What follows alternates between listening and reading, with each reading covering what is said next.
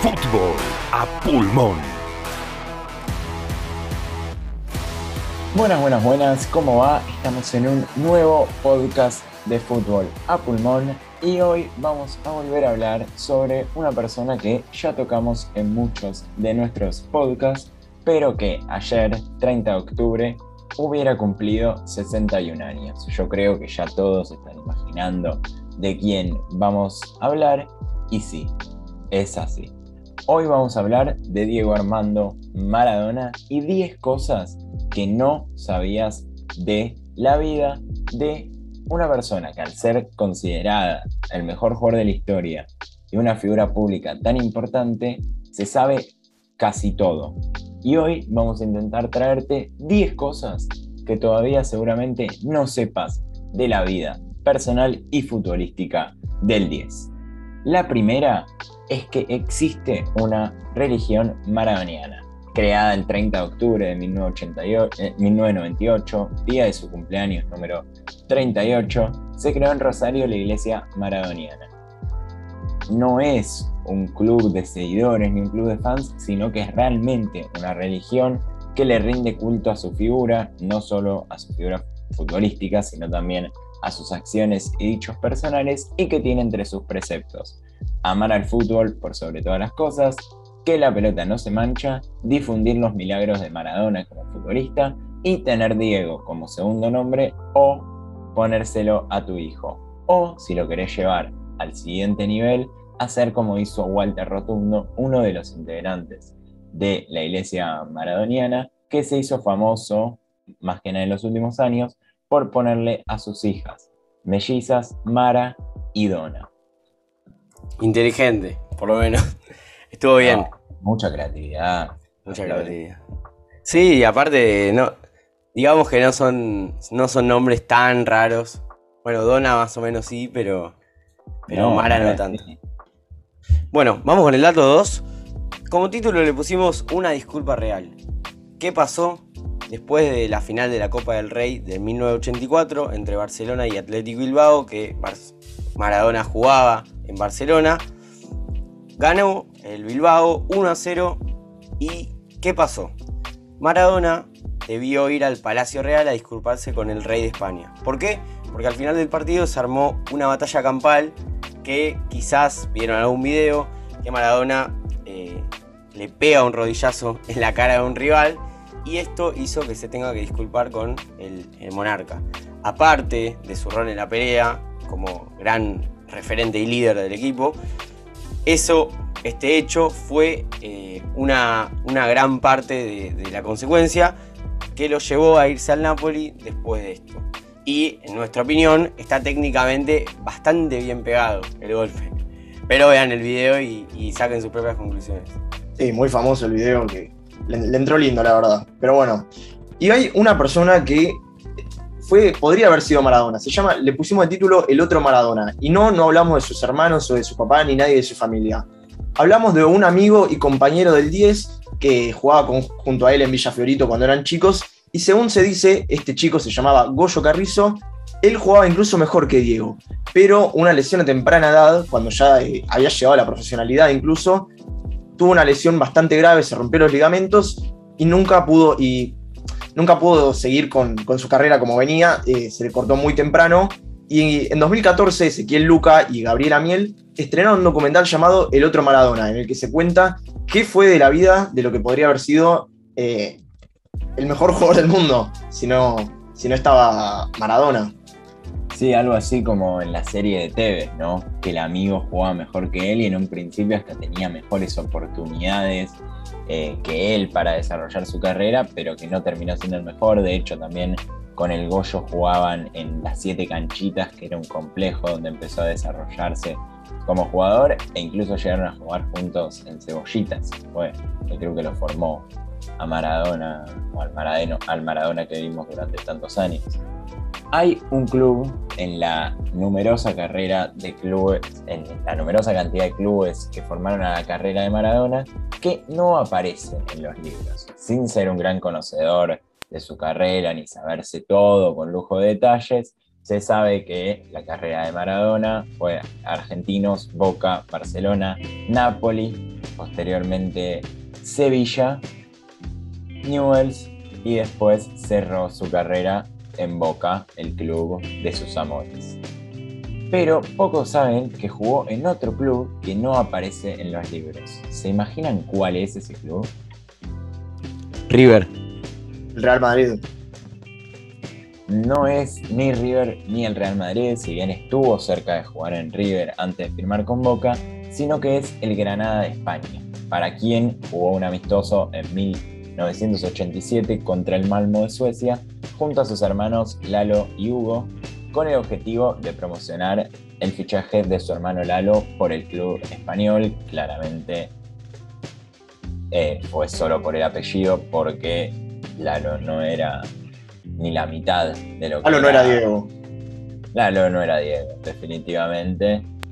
Hoy Y- algo, algo que no, no lo veo pasando hoy en día, ¿no? Ponerle Messi, si tuviera un hermano que jugara al fútbol, eh, no, no lo veo como yéndose a otro equipo o jugando con la camiseta de otro club para el promocionar el, fichaje del hermano. No, era un amistoso igual. Es entendible, digamos. Pero es Diego. O sea, es clara muestra, ¿no? Y No, justo hablando de Messi, algo de lo que se habla mucho de Messi hoy son sus balones de oro. Y saber cuántos balones de oro hubiera ganado Maradona en su carrera como jugador es creo que imposible. Que si uno quiere debatirlo, la verdad que tardaría bastante. Y a pesar de que en su mejor época no pudo ganar ningún galardón porque France Football, que en la revista que hasta hoy entrega el premio, solo lo entregaba a jugadores europeos, en 1995 cambió de política con la entrega del premio y se hizo justicia. France Football, eh, a pesar de que Maradona seguía suspendido por el doping de 1994, le entregó a él un balón de oro honorífico que seguramente hubiera ganado en alguno de sus años dorados. O más, uno o más. Eh, ese año el balón de oro oficial, no, el que le entraron a Maradona, fue ganado por el delantero liberiano eh, George Weah, que hoy es presidente de Liberia, justamente, pero es un debate muy interesante, creo que se puede tener, como decíamos al principio, de cuántos balones de oro hubiese ganado Maradona. La, la verdad es que ninguno es verdadero, pero por lo menos se dignaron a darle el honorífico.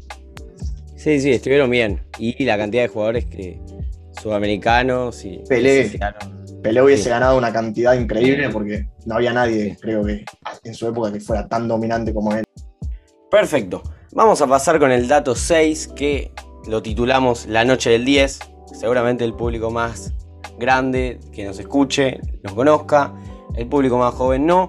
¿Y qué pasó en la Noche del 10? ¿Qué fue? Para la segunda mitad del 2005, el canal de televisión El 13 metió la bomba del mercado.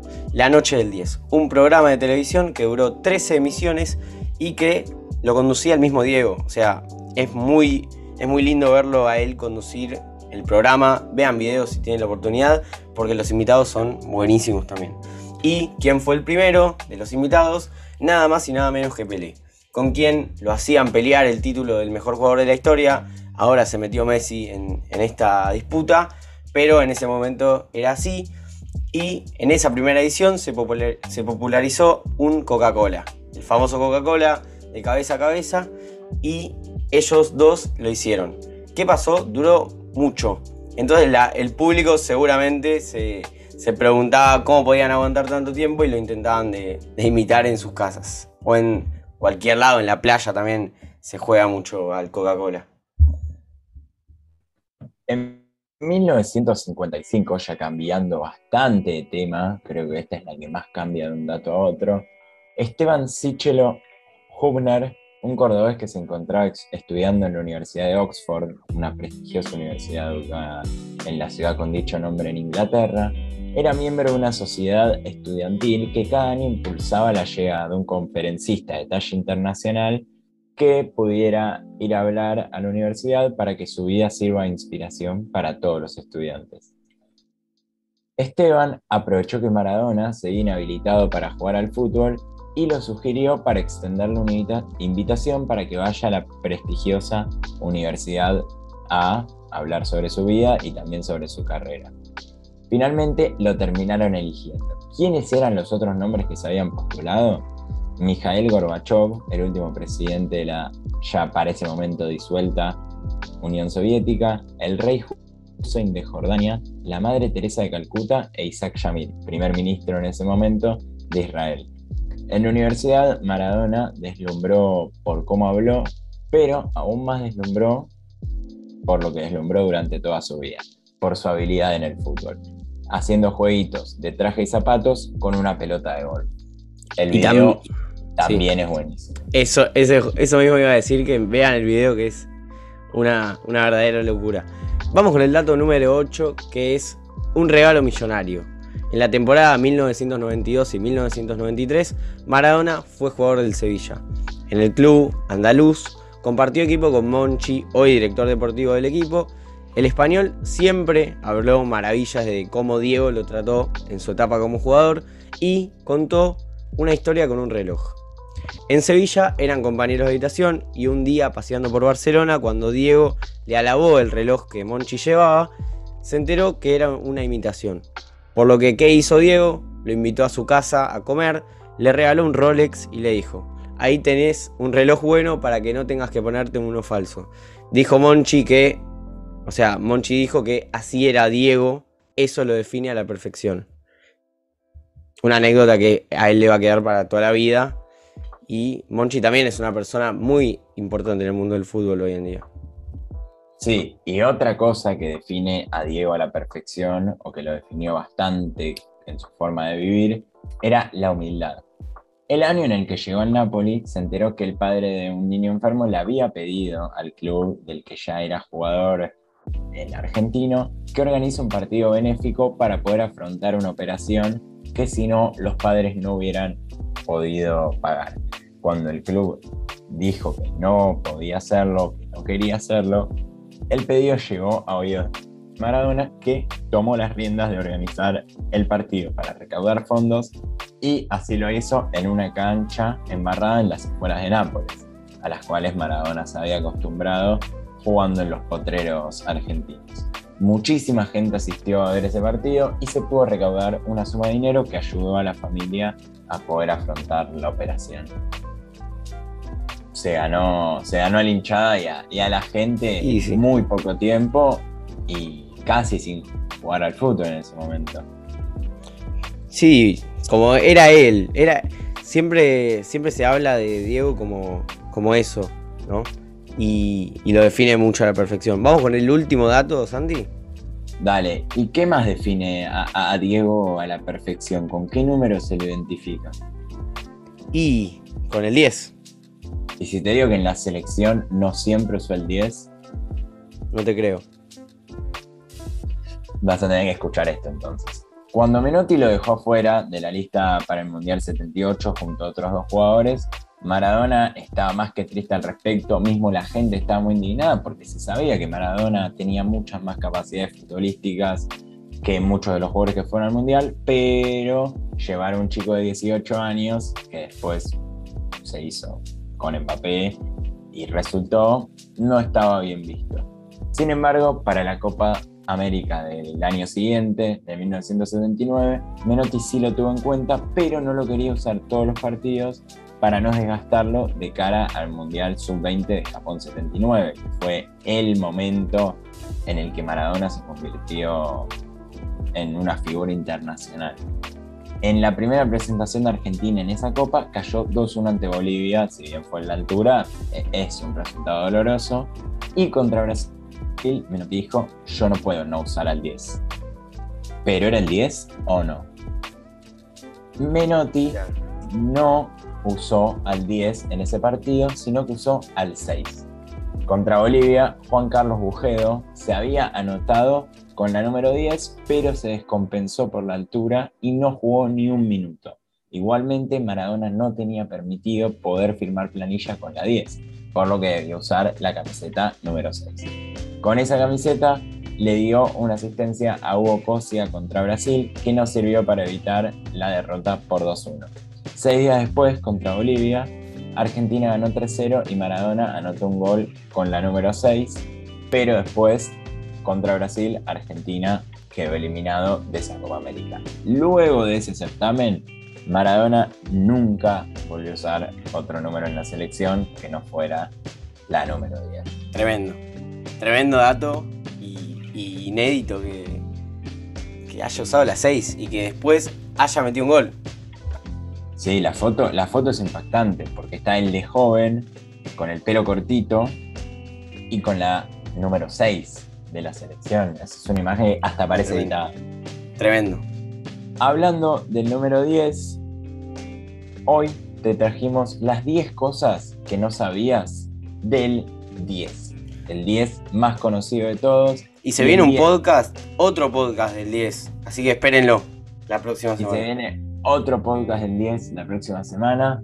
Así que un día después de, su cumple de lo que hubiera sido su cumpleaños número 61, buscamos esta forma de homenajear a Diego Armando Maradona. Esperamos que les haya gustado y nos vemos la semana que viene en un nuevo podcast de Futura Pulmón.